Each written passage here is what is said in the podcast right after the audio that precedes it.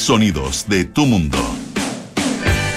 Muy buenas tardes, ¿qué tal? ¿Cómo están ustedes? Bienvenidos a una nueva edición de Aire Fresco aquí en Radio Duna. Estamos en este día martes 4 de octubre en la 89.7, como siempre, eso es aquí en Santiago, 104.1 Valparaíso, 90.1 en Concepción, 99.7 en Puerto Montt. También nos pueden escuchar en el canal 665 de BTR. Pueden utilizar nuestra aplicación Radio Duna o entrar a duna.cl donde está toda nuestra programación, también las noticias y los podcasts que pueden encontrar también en eh, Apple Podcasts, Spotify y las principales plataformas de podcast. Hoy es día martes, así que estaremos conversando con César Gable en nuestra sección Figura y Fondo en algunos minutos más. Hoy día una, una mm, muy buena exposición de pintura ah, del artista chileno Ignacio Gumucio.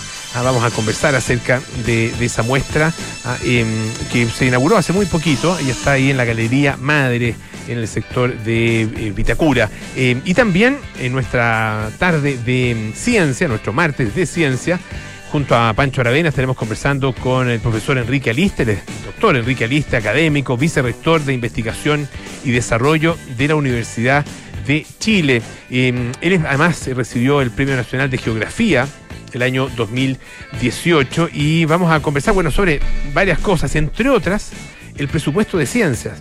Ah, eh, un presupuesto que eh, va a verse aumentado durante este año, pero al cual, de acuerdo con muchos expertos, eh, todavía falta bastante para poder llegar a, a, lo que se necesita. Ah, es un aumento significativo, de alguna manera histórico también, pero todavía estamos, así de lejos estamos, ¿ah? que incluso con aumentos significativos y con incrementos importantes, todavía seguimos muy en deuda. Así que es parte de lo que tenemos esta tarde eh, aquí en aire fresco, buena música también, otros temas hay que comentar con ustedes, pero partimos con la actualidad y María José Soto. ¿Cómo estás, José? Bien, ¿y tú? ¿Cómo estás, Polo? Bien, también. Oye, Irina fue la noticia hoy día. Irina Caramano. Sí, había harta expectativa de esta conferencia que ella iba a dar, ya se había filtrado un poco que eh, hoy al mediodía ella iba a estar acompañada de algunos ministros para anunciar un poco lo que nos habíamos enterado una hace una semana y que tiene que ver con esta eh, reformulación del cargo de primera dama realidad de directora de, sociocultural de, la moneda a cargo de estas fundaciones que, según informó ella ahora en esta conferencia de prensa que dio al mediodía, van a pasar finalmente a otra administración eh, velada por eh, los ministerios respectivos. Eh, por ejemplo, em, anunció que la Fundación Integra, Tiempos Nuevos, va y, también que tiene al Museo Interactivo Mirador MIM, va a pasar al Ministerio de Educación. Eh, Prodemu va a quedar en manos del Ministerio de la Mujer y Equidad de Género, Artesanías de Chile y también la Fundación eh, Orquestas Juveniles e Infantiles va a pasar al Ministerio de las Culturas. Y de esa forma, eh, claro, ella ya no va a tener un rol institucional a cargo de esas fundaciones. Ella, de hecho, explicaba que em, integra, em, que ya se aprobaron, los directorios, digamos, ya aprobaron que las primeras damas como figuras no van a presidir la dirección sociocultural algo que dijo ella en la conferencia de prensa que fue súper eh, valorado por los trabajadores de las fundaciones porque ellos sienten que se va a profesionalizar más la pega, eh, según lo que ella decía. Eh, se, van, se inauguraron concursos públicos para em, crear directores regionales de estas fundaciones, etcétera. Ella valoró el trabajo que hicieron todas las primeras damas anteriormente y dice que eh, se entiende eh, eh, el rol importante que cumplieron, pero que ahora en el fondo se, se resignifican estas fundaciones sin el rol de la primera dama como ancla institucional.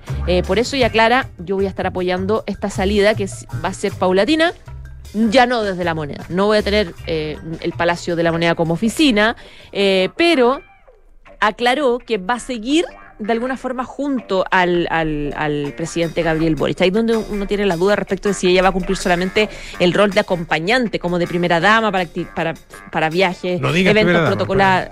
Está prohibido Es que no sé cómo se llamaría ahora, pues, porque, porque ahora sí sería solo primera dama. Ahora sí que si no ella se quedara solamente para, pues. no sé, para acompañarlo en las cenas de gobierno, para los viajes presidenciales, etcétera, ¿qué otro rol podría tener? Pues porque antes era directora sociocultural de la moneda, que tenía estas fundaciones a cargo, pero pareja del presidente. Claro, pareja del presidente, eso sería. La pareja del eh, La, de hecho, ella dijo, la primera dama ya no va, eh, va a presidir estas funciones pero este proceso no modifica, dijo ella, que yo sea pareja y compañera del presidente eh, y de este proyecto político que comparto un poco. Mm.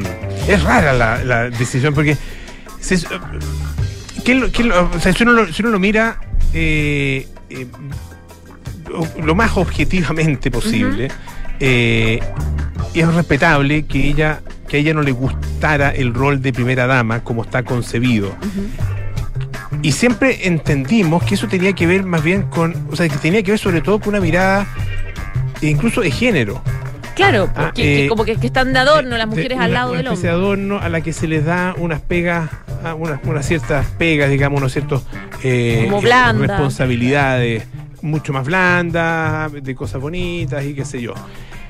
Eh, cualquiera que conozca el trabajo y los logros que han tenido esas fundaciones, eh, varias de esas fundaciones, eh, se va a dar cuenta de que detrás hay mucho trabajo, hay mucho profesionalismo Y de varios años. de muchos años, de muchos años, claro. Y hay también un estatus, un estatus institucional que está otorgado justamente por su pertenencia a la, a la- al ámbito de la primera dama. ¿Y a, a qué voy? Hay que, hay, que- hay que, hay, que, hay que mirar las cosas también como son en la realidad. Es distinto eh, que a un, qué sé yo, senador, autoridad chilena de cualquier ámbito, autoridad internacional, eh, empresario, eh, celebridad, cualquier persona a la, que, con la que- se quiera convocar para algún tipo de, no sé, eh, de iniciativa, de lo que sea, es muy distinto si llama la primera dama a si llama la jefa del servicio ah, dentro del ministerio, de la subsecretaría, del Claro. departamento, de- etcétera, etcétera. Eso, eso es lo que uno tiene un poco de, de Por eso, temor al, al eso- irse eso- como a los, a los gabinetes. No sé si van a En- tener la claro, misma importancia. En ese sentido, creo que hay una pérdida. Hay una pérdida para las instituciones. Ah, porque finalmente, le guste o no eh, a Irina Caramanos, el rol de primera dama otorga poder. Por ser. Y, y- y es un poder que ninguna primera dama se ha ganado. eh, más allá del simple hecho de ser la pareja del presidente. Claro. Y eso hay que, hay- eso creo que es bueno decirlo. Ahora, algunas de ellas, y la mayoría de ellas, en distintos, distintos ámbitos, en distintas circunstancias, con distintos énfasis, se han ganado no solo el rol, sino que el respeto también de la gente. Ah, Leonor el- Marta Larraechea, ah, Sí. eh, Luisa Durán, Luisa Durán, sí, que es la que uno más. Cecilia recuerda. Morel. ah, se ganaron el respeto de, la ciudadanía y se ganaron el respeto también de las, de las probablemente, estoy seguro, de las instituciones eh, que dirigían. Eh, entonces, es muy raro que se desprenda de todas las responsabilidades donde, donde puede tener efectivamente una influencia importante en favor de esas instituciones, en favor de esas iniciativas, y se quede solamente con el rol ceremonial, formal, ah, de, de- Ah, de- yo creo que hay de- que de- ver. de protocolo. Hay que ver si es que va a mantener ese rol. Es que si no, es que si no, no, si no mantiene, o sea, solo puede mantener ese, no puede tener otro rol. o, o puede irse de la moneda, digamos. Bueno, Y, y- y- y- y participar muy. eh, eh, ocasiones muy excepcionales. Es que, eh, a donde voy yo es que veo una contradicción en, en- en- en la Sí. decisión al desprenderse de todo lo que... eh, Lo que es un aporte es concreto un donde puede dejar su sello a profesional. claro, y a partir de una institucionalidad que ya existe, que es la, ¿cómo se llama? La em, eh, coordinación sociocultural Claro. de la presidencia. Claro. ¿ah? que una institucionalidad que existe y, donde está- y estas son instituciones de derecho privado que existen y bla, bla, bla, y se queda solamente con el rol informal de primera dama ¿ah? que además no le gusta y menos el nombre Claro. Es muy contradictorio. Sí, es contradictorio porque uno espera que, o sea, lo que uno esperaba de esta propuesta que ella planteó durante la campaña es que se, claro, uno se imagina que no tuviese un, un rol que, es, que fuera el rol tradicional que uno conoce de las primeras damas, que es la, la que acompaña las giras al presidente y va a las actividades de, no sé, en fundaciones o en hogares de niños o eh, reuniones con otras primeras damas, como que instancias que no influyen mucho, digamos, que no, no, no tienen que ver con temas duros, generalmente son temas blandos, etcétera. Ese es el rol que tradicional de las primeras damas del mundo, en el fondo.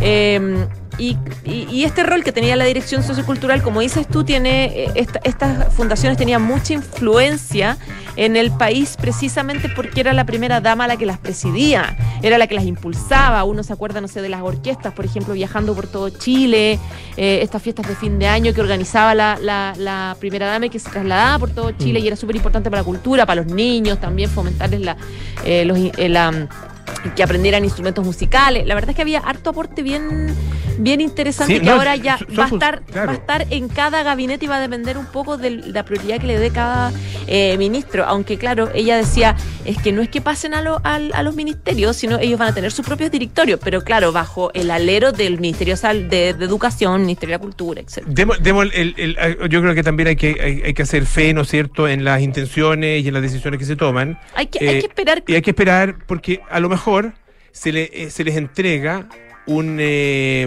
un, eh, una solidez institucional, organizacional y relevancia dentro de los propios ministerios que a lo mejor nos sorprende y decimos, ah, ok, fue una buena decisión, sí, puede, puede perfectamente pasar. Claro. ¿ah? Pero en principio, eh, a mí por lo menos me parece que hay una pérdida para, para la, la, eh, relevancia y la preeminencia que tenían esas, esas instituciones. Me, me baja la duda cuando tú dices eh, que los funcionarios estaban contentos. No sé si en voz de los propios funcionarios eso- o en voz de Irina Caramano. Los sindicatos, los sindicatos Ya. les pareció una buena i- iniciativa. No, no lo sé. La verdad es que es lo que dice ella. Bueno, hay, que, hay que- hay que esperar. sí. esperar. Y, y hay que esperar también qué rol va a tomar ella. Yo creo que también esto es tan inédito que vamos a ver cuál va a ser su participación real en la, en, en- junto al presidente, porque el presidente tiene actividades todos los días, muchas actividades en terreno. Ella va a dejar de participar en esas actividades Mm. o va a estar 100% acompañándolo, ella va a seguir viajando en la gira. ¿Cuál va a ser el rol que va a tener? Porque ella cuando, por ejemplo, acompaña al presidente, ella también tiene un rol. Tiene, Las primeras damas también tienen cosas dentro de las actividades de los presidentes. Va a seguir teniéndola. Bueno, vamos a ver. Vamos a ver, pues. Excelente, muchas gracias, eh, José. Que esté muy bien. Oye, eh, les hablé ayer del jarrón chino, ¿no? No, no les hablé del jarrón chino de. de, mm, de un jarrón chino que se que fue subastado en, eh, en Francia eh, por un eh, por un valor de. O sea, había sido puesto en la subasta por eh, un valor de precio base, 2.000 euros. O sea, 2 millones de pesos, cer- cerca de los 2 millones de pesos. Carito, un jarrón chino, sí, importante, pero depende obviamente de las características del jarrón. Bueno, finalmente, eh, parece que no se trataba de lo que la gente creía, sino que era un jarrón más bien, más bien corriente, ¿ah? más bien ordinario eh, del siglo XX, o sea, ni siquiera muy antiguo. Pero alguien se volvió loco. Y más bien un grupo de personas, alrededor de 30 personas, de 30 personas chinas, se volvieron locas y, este, y empezaron a hacer posturas, una tras otra, tras otra, tras otra, tras otra, hasta que llegaron a un precio, al precio increíble de 7,7 millones de euros. De 2.000 euros a 7,7 millones de euros. Estos son 4.000 veces el valor estimado. Ah, eso hay que sumarle además eh, todos los honorarios de la, de la casa de, de- remate y llega a un total de 9,12 millones de euros. Es realmente impresionante. Esto se hizo en Fontainebleau, en, eh, en las cercanías de París, eh, y la verdad que eh, los subastadores estaban absolutamente atónitos, cuenta una nota del diario eh, The Guardian. eh, era una treintena de postores. El, la pieza, digamos, el jarrón, eh, es de un estilo que se llama Tian, Tian, eh, Tian Qiuping. Tian así. Fue subastada por una mujer que eh, vive en Francia, ¿ah? en territorio ultramar francés, no se, no se ha dicho específicamente, no se ha dado su identidad tampoco, y se, se supone que lo heredó de su madre. Eh, ella, la hija, digamos, la heredera, ni siquiera había visto este jarrón, que mide 54 centímetros, está hecho en porcelana blanca con, con colores azules. eh, pero bueno, ella se encargó entonces de llevarlo desde la casa de su madre en Bretaña a París para que esta vendiera, para que esta casa Eocenat, así se llama, vendiera entonces el jarrón. que había pertene- pertenecido originalmente a su abuela, que era una coleccionista parisina, ap- aparentemente una coleccionista importante. Bueno, eh, se produjo la guerra, una verdadera guerra de posturas, de ofertas. Eh, dice eh, Jean-Pierre Senat, que es el dueño de esta casa de subasta, dice que la verdad que es una historia bastante loca. Ah, la vendedora vive lejos, ni siquiera ha visto el jarrón, lo heredó de la madre, a que a lo, heredó de su madre, etcétera. Bueno, como les decía, la casa de subasta dijo que, el jarrón era solamente del siglo XX, bastante ordinario. ah, eh, de haber sido 200 años más antiguo, habría sido extremadamente raro ah, eh, y sobre todo en esas condiciones en las que estaba, por lo tanto hubiera efectivamente valido eh, muchísimo dinero. Dice que desde el momento en que se publicó el catálogo, vimos que había un enorme interés con más y más chinos que venían a ver el jarrón. Ah, pero el experto de ellos, de la casa, dice que sigue pensando que no es un jarrón antiguo. Probablemente esto tiene que ver con que los chinos, dice, son apasionados por su historia, están orgullosos de poseerla. En todo caso, el jarrón se sabe, eso sí, que es, eh, que es eh, chino eh, y es probable, dice, que, o sea, que tenga alguna otra significación que por lo menos desde Occidente, desde Francia, desde esta- estas personas que lo han observado, no sea muy clara. Eh, Alcanzamos un- una cosita más, ¿o no? Sí. Bueno, generalmente se asume que los osos eh, son carnívoros, ¿no? Que, comen, por ejemplo, salmones, son, eh, que son alimentos ricos en proteína animal, obviamente, son salmones. Pero fí- fíjese que un eh, nuevo estudio que publica la revista Scientific Reports dice que tiene que ver con las dietas de los pandas gigantes y los perezosos.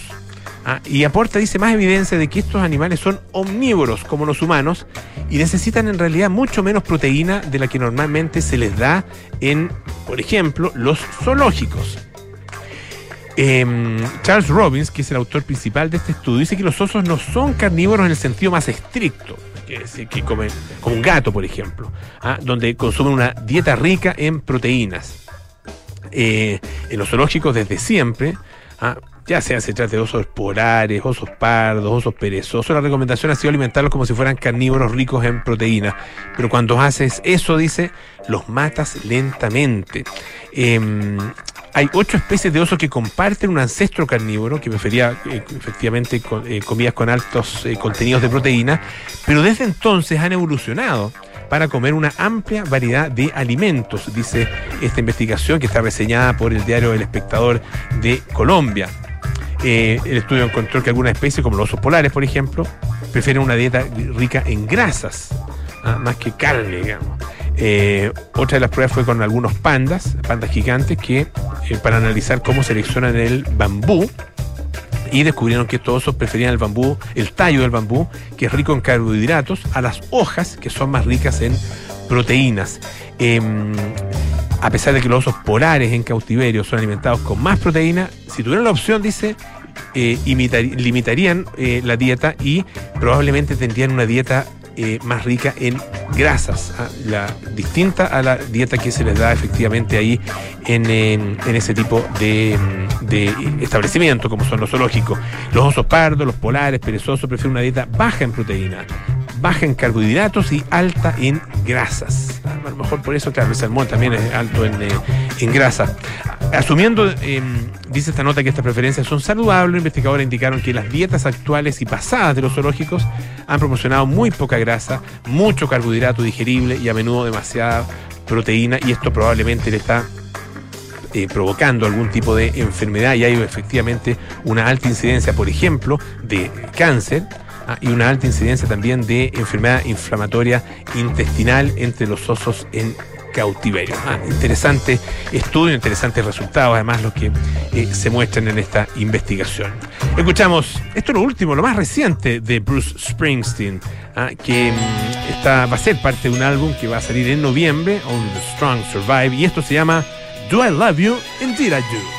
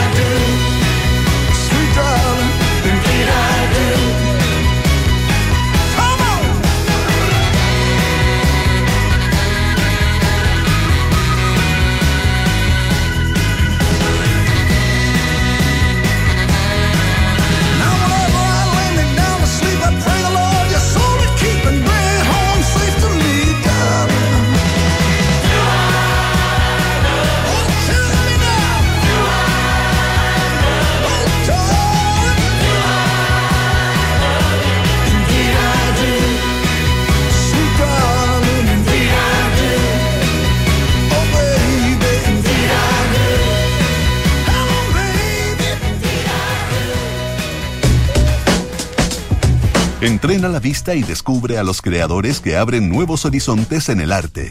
Porque ver es más que mirar, esto es Figura y Fondo con César Gabler en aire fresco.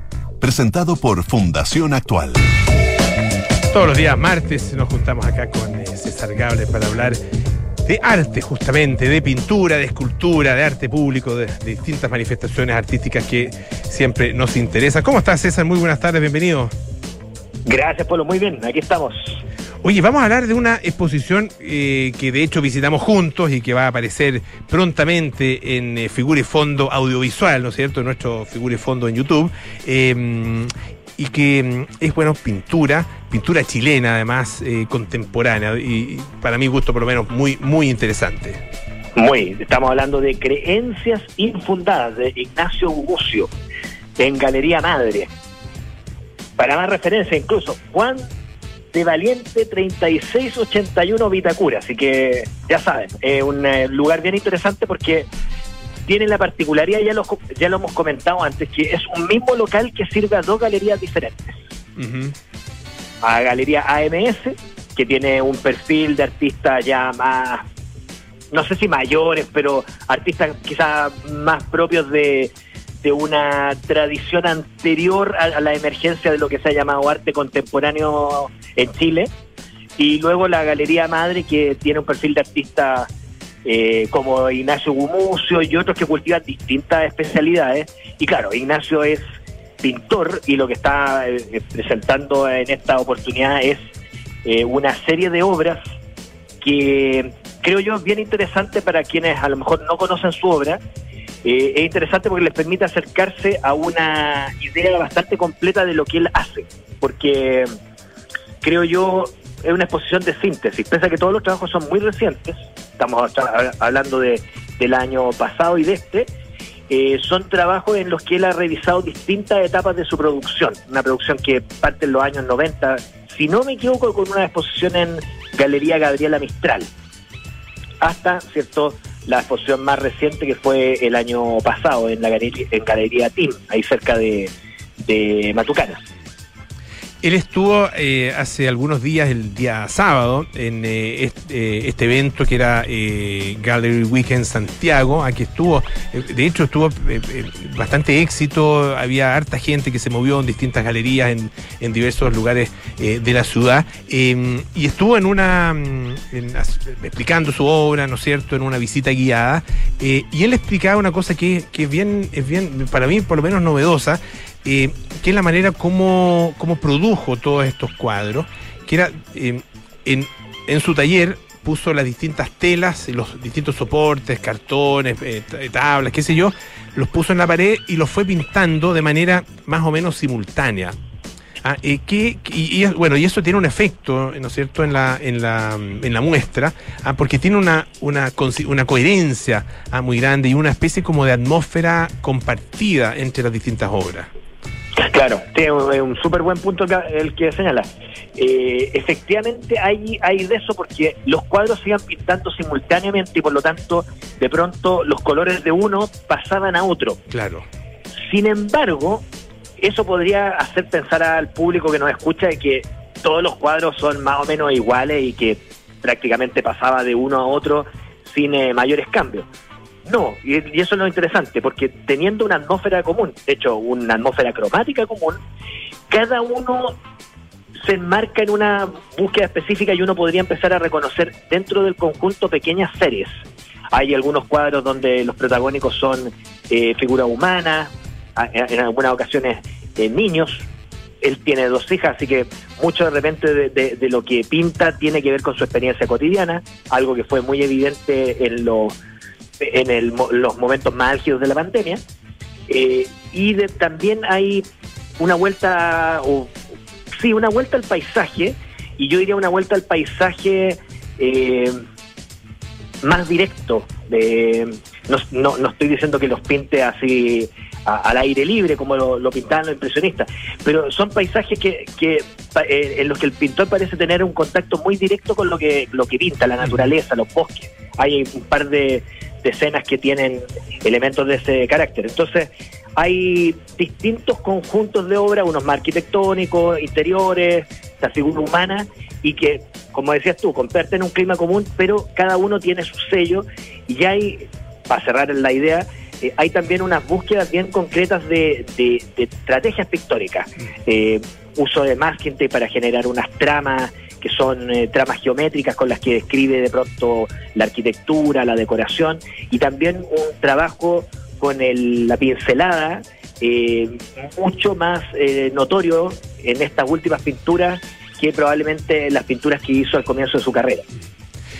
Eh, también en esta, en- en- entre estos, estos cuadros, una combinación que es interesante de- de- utilizando el nombre de nuestro programa, ¿no es cierto?, de figura y fondo, ah, eh, unas contraposiciones que hace entre lo que, eh, lo que la, la- manera de representar eh, un- una figura humana, por ejemplo, y la manera de representar eh, el, el- espacio en el cual esa figura humana eh, está presente ah, eh, y, y- y con una contraposición ah, eh, en estilística y, y de colores también ah, que, que bien, es bien notoria, eh, está presente en varias de, la- de las obras.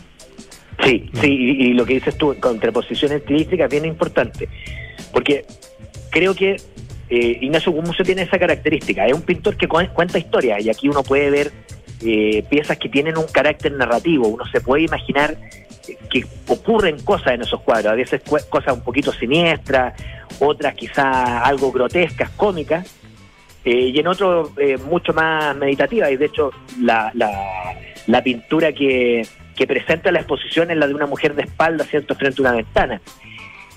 Pero lo que tienen de característico todas las pinturas es que cada elemento del cuadro está tratado muchas veces con un lenguaje diferente, como Mm. un lenguaje que le conviene a esa porción del cuadro. Claro. Entonces de repente hay, hay sectores de la obra que son más abstractos, geométricos, otros que son eh, eh, casi impresionistas, otros en que una abstracción eh, gestual.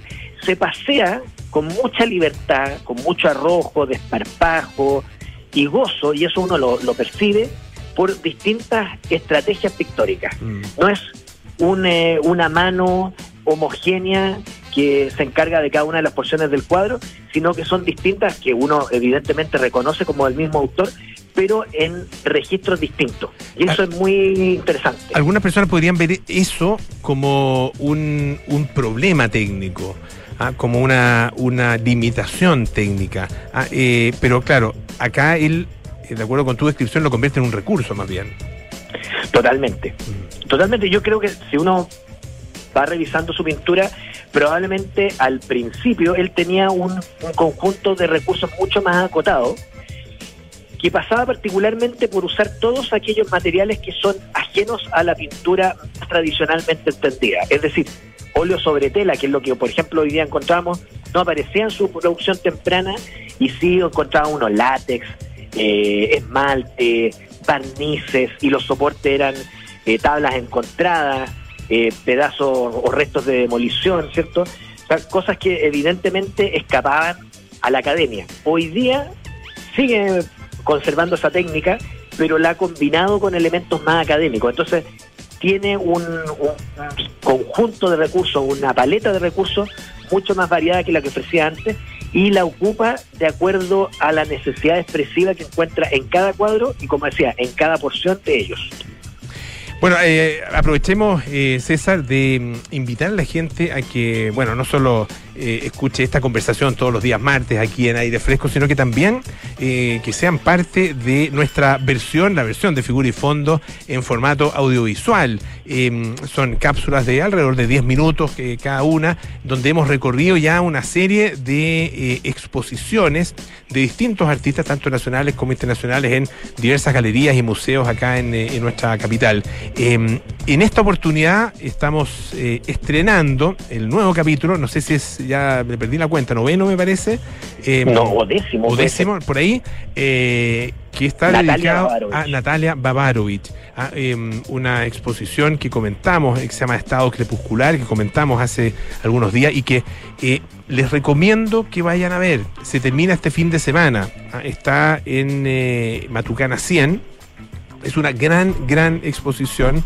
Ah, no hay que perdérsela. Toda la gente que le gusta efectivamente el arte y particularmente la pintura, no se la pierdan. eh, y no se pierdan tampoco nuestra conversación. La pueden encontrar en, eh, nuestro recorrido por toda la obra que está presente en esa ex- exhibición en eh, el canal de, de YouTube de Fundación Actual y también en duna.cl. Ah, eh, estamos, vamos a estar recordándolo también a través de nuestras redes para que ustedes no se les olvide y nos acompañen esta semana y también todas las semanas que vienen. Don César Gabler, un abrazo grande. Hola. Que esté muy bien, muchas gracias. Yo también. Chao. Oye, un par de cosas eh, importantes. Esto era Figura y Fondo, presentado por Fundación Actual. Ah, eh, les recuerdo que. Ah, gracias, sí, chao. Eh, les recuerdo que en el canal de YouTube de Fundación Actual, en Duna.cl, pueden encontrar Figura y Fondo. Tumi, la marca internacional en productos de viaje, estilo de vida y negocios, ya está en Chile con su innovadora propuesta de maletas, bolsos y accesorios que combinan funcionalidad con un espíritu lleno de ingenio. Visítalos en tumichile.cl. La Universidad San Sebastián destaca con orgullo el primer lugar nacional en investigación en el área química, según Ranking Simago del 2022. Universidad San Sebastián, vocación por la excelencia. El momento es ahora, llegó Cyber Monday de mm, falabella.com y está, por supuesto, en falabella.com. Aprovecha miles de ofertas y descuentos imperdibles hasta mañana 5 de octubre, solo en falabella.com. Descarga la app. Hacemos una pausa, volvemos con más aire fresco. Esto es Radio Duna. Universidad San Sebastián, en su compromiso por la investigación de excelencia, destaca a la doctora Eugenia Morcelli, quien estudia los mecanismos celulares que favorecen el desarrollo de enfermedades metabólicas asociadas a la obesidad. Su investigación ha descubierto que una dieta alta en grasas saturadas cambia la composición de lípidos en el cerebro, generando diversas consecuencias negativas en el organismo. Universidad San Sebastián, vocación por la excelencia. Oye, está lindo tu auto. Te felicito. Es un SUV, ¿verdad? No, es la evolución del SUV. ¿Cómo es eso? Es la evolución del SUV. ¿Eh? Es amplio, tiene onda, es súper tecnológico. Mira tú, ¿eh? me gustó. Renault Arcana, la evolución de SUV, con un diseño único interior y exterior. Potente y eficiente motor turbo con 150 HP, que rinde hasta 19,6 kilómetros por litro, 475 litros de capacidad en su maletero. Y para mayor seguridad, 6 airbags integrados y cambios dinámicos gracias a su Paddle Shift. Cotiza el tuyo en Renault.cl y súbete a un Renault Arcana. Derco Center. Detrás de cada paciente vemos a nuestro hijo, a nuestro padre, a nuestro abuelo. Por eso, buscamos entregar a nuestros pacientes y sus familias la atención que nos gustaría que ellos recibieran. Una atención médica de calidad a cargo del mejor equipo de especialistas en un entorno acogedor con tecnología única en el país. En Clínica Universidad de los Andes somos personas al cuidado de tu salud. Conoce más en clínicauandes.cl. Enfrentar el cambio climático es tarea de todos. Duna, por un futuro más sostenible. El semanario estadounidense Public Works Financing, enfocado en inversiones público-privadas, ha anunciado recientemente a los mayores grupos concesionales del mundo por número de proyectos en cartera, ubicando a Acciona dentro de las 10 primeras posiciones. Para su elaboración, la publicación considera proyectos que se encuentran actualmente en construcción como ya en operación. Junto a Acciona, otras seis empresas españolas están presentes en la lista, las que en conjunto suman 14 concesiones en Estados Unidos, 14 en Canadá, 72 en España y 100 en el resto del mundo, principalmente Latinoamérica.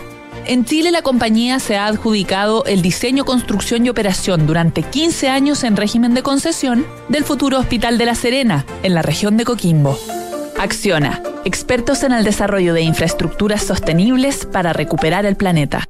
Ahora que llegamos, podemos tomar algo calientito. Bueno, Tata, ¿unos cafecitos? Ya. Oye, me contó el papá que cambiaste la alarma al final. Sí, vinieron la semana pasada. Y mira, con este simple llavero activo y desactivo para entrar y salir. Ay, pero qué tecnológico. Vio que estoy actualizado, muy fácil de usar. Y tu abuela, feliz. La veo bastante más tranquila. Protege lo que más quieres con Alarmas Verisur. Contrata llamando al 600-385-0003 o en verisur.cl. Activa Verisur. Activa tu tranquilidad. Oye, ¿subiste la última de Soto? ¿Qué eso ahora? Se compró un auto. Nah. ¿Pero cómo? ¿Y de cuándo se metieron en ese cacho? Parece que ayer la señora no lo quiere ni ver. Ahora sí que la embarró. ¿Pero cómo tan huevo? Se parte de la nueva experiencia de tener un auto. Suscríbete a smarticar.cl sin hacer trámites, pagar mantenciones, patente ni seguros. Smarticar. Comprarse un auto no es smarty. Estás en aire fresco con Polo Ramírez. Ya estamos de vuelta aquí en aire fresco en Clínica Universidad de los Andes. Entregan a sus pacientes y sus familias una atención médica de calidad a cargo del mejor equipo de especialistas en un entorno acogedor con tecnología única en el país. Personas al cuidado de tu salud. La tecnología evoluciona con Renault Arcana. Conoce su pantalla táctil de 7 pulgadas compatible con Android Auto y CarPlay.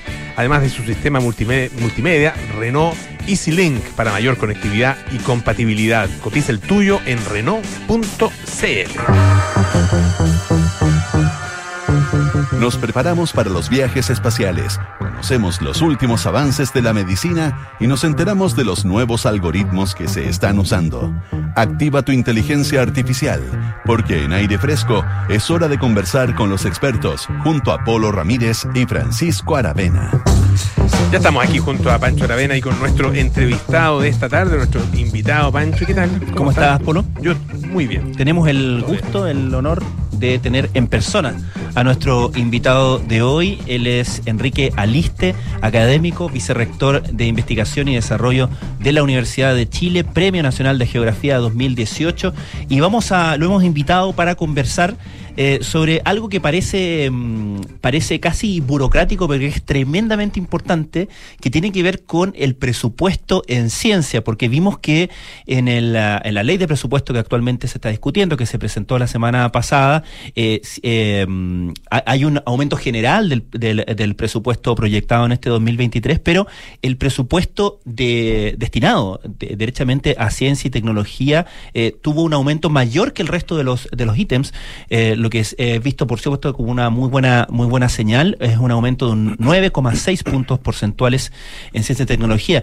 Eh, y ante eso está obviamente la idea de eh, y la pregunta de cómo se administra eso, dónde eh, y cómo canalizarlo para que sea obviamente eficiente, ¿no? Sobre todo pensando que el objetivo declarado de esta administración es ir aumentando gradualmente ese presupuesto, ¿no? ¿Cómo estás, Enrique? Gracias por venir. Muchas, muchas gracias por la invitación, Polo, Pancho. Muy Muchas contento de gracias, estar con ustedes. Bienvenido. No, por favor, a ustedes, muchas gracias. ¿Cuál, ¿Cuál es el principal, la principal pregunta, el principal desafío cuando se eh, reparte, digamos, o cuando se recibe este presupuesto eh, aumentado, eh, tomando en cuenta, por cierto, de que siempre la necesidad es mayor de lo que se recibe, ¿no? Sí, bueno, la primera impresión es una, una, una señal que nosotros hemos recibido muy bien. Eh, es alentador desde el punto de vista de este aumento porcentual que es por sobre el, el presupuesto general de la nación, lo que marca de alguna forma un interés eh, declarado, ¿no? Eh, de apoyar un área que en general no ha estado digamos, históricamente nunca ha sido muy, muy beneficiada por los antiguos, las antiguas leyes de presupuesto. Entonces, eh, frente a esa señal, la pregunta siguiente tiene que ver con lo que tú señalas, Pancho, y es cómo, cómo se reparte, hacia dónde se orienta, que es algo que que tenemos que ver eh, en el detalle cuando esto se, ah, cuando esto se, se, se publique, ¿no? En estos días entendemos que hoy se entregaba el detalle de, del presupuesto, lo que lo vamos a analizar con mucha atención. De todas maneras, la señal es muy positiva y nosotros esperamos que pueda significar en general primero poder fortalecer áreas que re- requieren fortalecerse eh, que en, en todas las disciplinas del conocimiento, eh, el aumento por mucho tiempo que, que se ha querido en, en- en la disponibilidad de fondos para proyectos de investigación, para crecimiento en áreas de innovación también tecnológica, de los distintos estímulos que tiene que haber en todos los campos del, del- del conocimiento. Y también algo que no deja de ser eh, interesante, que es la institucionalidad que acompañe para que esto pueda ejecutarse de una manera adecuada, que también es es súper relevante. ¿Qué, qué dice la, la evidencia, la historia, eh, eh, la, la experiencia acerca de, las modalidades de eh, entrega de los recursos? eh, ¿en qué tipo de modalidades son las que mejor funcionan? Los concursos, eh, eh, los, ap- los apoyos de, base, ¿no es cierto?, a las instituciones, eh, entregarlo a una diversidad eh, de muchos de muchos actores, digamos, de muchos intervinientes, o concentrarse en algunos pocos, particularmente las universidades, etcétera. ¿Qué, qué, ¿Cómo ha sido la experiencia chilena? La, la, la- la- la entrega de recursos ha sido fundamentalmente a través de fondos concursables, ¿no? Eso de mucho tiempo. Eh, yo creo que como todas las cosas, la vida tiene su lado bueno y su lado malo. Un lado bueno es que si uno revisa las estadísticas de los últimos tiempos, eh, la productividad promedio de, de investigadoras e investigadores chilenos es alta respecto de la región.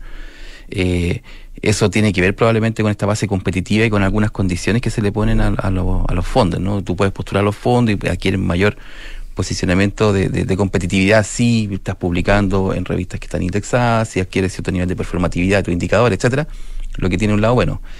El lado que de pronto nosotros vemos también con, con cierta con, cier- con cierta preocupación es que eh, al no aumentar significativamente los fondos por esta vía y al aumentar algo que, que puede ser un dato súper interesante, pero que probablemente no hemos aprovechado como país, que hemos au- aumentado la base de científicas y científicos que se han formado en el extranjero, que se han formado también por nuestros propios recursos y que tenemos una capacidad científica mayor, pero no tenemos suficientes lugares donde se puedan emplear Claro. esta tremenda, digamos, base de científicas y científicos, ¿no? Nosotros esperaríamos que esto creciera no solamente en las universidades, donde ha crecido y donde se tiende a absorber la mayor parte, y hay sectores donde esto ha sido muy poco efectivo, por ejemplo, en la industria o en el sector de, de las empresas, la contratación del capital humano avanzado, como se conoce, eh, no es muy alta y eso probablemente podría estimularse un poco más. Pero, y una parte que a nosotros sí nos parece que se ha despreocupado es el aporte de, fondos basales. O sea, creo que concentrándose en la mayor capacidad de investigación en las universidades en general, eh, creo que falta ese voto de confianza para que aquellas universidades que están generando conocimiento y tenemos distintos instrumentos que dan cuenta de ello, eh, que puedan disponer de fondos basales también para estas materias, podría ser una señal interesante, pero Perdón, es eso que no y eso tiene que ver para que aclaremos qué significa fondos basales. Significa fondos que se le entregan a una institución, por ejemplo, a una universidad, para que ésta a su discreción los destine a diferentes proyectos y programas. Al contrario de los, de los fondos concursables que son para una investigación en específico que se quiere, eh, que digamos que hay que justificar para qué Claro. necesita uno la plata, ¿no? Los fondos concursables tienen Mm. algunos son de libre disposición. Por ejemplo, en el caso de uno de los instrumentos más conocidos, que es Fondesit, Ujú. eh, es para todas las áreas del conocimiento, no está focalizado en ninguna en particular, es para investigación básica, eh, por lo tanto existe libertad absoluta de presentar y se presenta por distintas Claro. áreas del conocimiento. Entonces no, no, no, no es que estén focalizados, solo que se puede acceder a una cantidad determinada de acuerdo con los fondos y por, por lo tanto se le asigna a quienes obtienen los mayores puntajes dentro de evaluaciones que se hacen de acuerdo con cada disciplina. Eh, ha pasado en los últimos años que proyectos de muy buena calidad y que obtienen muy buen puntaje quedan sin financiamiento. ¿ya? Y eso de alguna forma creo que es una, y lo hemos leído en la comunidad científica en general como una señal que, que es desalentadora saber que tenemos una base importantísima y un tremendo potencial como país con investigaciones muy, muy bien evaluadas, pero que no logran obtener financiamiento. Eso puede suplirse eventualmente con la entrega de fondos basales que puedan ayudar, por ejemplo, a que proyectos que fueron bien evaluados en distintas instituciones puedan ser solventados por, por las propias, en este caso, casas de estudio o centros de investigación. Lo que pasa es que en el país más del 50% de la, de, de la produc- productividad científica lo producen la- la- la- las Las universidades, universidades, claro. claro. O, o ciertas universidades también, para ser justo. ¿no? Estamos conversando con el doctor Enrique Liste, que es eh, académico, vicerrector de investigación y desarrollo de la Universidad de Chile. Eh, el, ¿Es bueno, es necesario concentrarse en ciertos ámbitos, en ciertas áreas del, del desarrollo eh, de la investigación científica eh, o em, hay que abarcar eh, la mayor diversidad posible de campos distintos y, y, en, y, en, y, y en- y que vayan creciendo y desarrollándose en la medida en que cada uno, digamos, de esos campos lo requiera? Yo soy partidario de lo segundo. Ajá. Me parece que todos, todos los ámbitos del conocimiento son, son importantes. Circunstancialmente hay algunos que aparecen como relevantes, pero de pronto la historia los convierte en temas relevantes. Yo creo que es importantísimo, por ejemplo, el rol que, que han cumplido todo, el- todo el tema de producción de vacunas, investigación científica orientada, temas que tenían que ver con la pandemia, pero muchas áreas pudieron cu- cubrirse de alguna forma porque había científicos que allá ve- venían estudiando el tema con, con cierta Claro. con cierta, digamos, trayectoria, ¿no? Eh, eh, y eso es muy importante. Yo siempre doy un ejemplo que debe estar súper repetido, pero me parece que es interesante. Si hace 10 años atrás se hubiese presentado algún proyecto de investigación orientado a, eh, a explorar medidas que ayudaran a ver cómo se podría contener eh, o, o cómo se podría confinar masivamente a la población en caso de pandemia, es muy probable que hubiésemos dicho ¿no? que hace 10 años atrás, no, pero eso nunca va a pasar, ¿no? Claro. Bueno, y pasó. ¿Ya? Y creo que eh, esa es una, una buena manera de pensar que eh, cuando, cuando investigamos libremente en, en- en investigación básica, investigación aplicada, pero sin, sin necesariamente focalizar. Hay, hay momentos que hay que focalizar, es cierto, y es importante, ¿no? Cuando, sobre todo cuando hay prioridades. Pero tener ese abanico abierto para todos los campos del conocimiento permite que de pronto encontremos que allí estaba, y lo voy a decir como la clásica metáfora, ¿no? Que allí estaba la gallina de los huevos de oro, en determinadas materias. Y en países como, lo- como, como el nuestro, por ejemplo, con una tremenda diversidad eh, de- natural, con, con diversos tipos de paisaje, con diversos tipos de recursos en distintas áreas, eh, exploraciones del, del tipo que puede parecer lo más eh, en algún momento eh, inusual o, o incluso exótico, puede ser a veces un, un- un punto de que marque la inflexión respecto a lo que significa dar paso decisivo al desarrollo. Eso para Ahora- nosotros es clave. Eh, eh, tú has escrito a propósito de esto, de, de la necesidad de tener y de perfeccionar la institucionalidad de ciencia para eh, eh, canalizar todo esto, ¿no?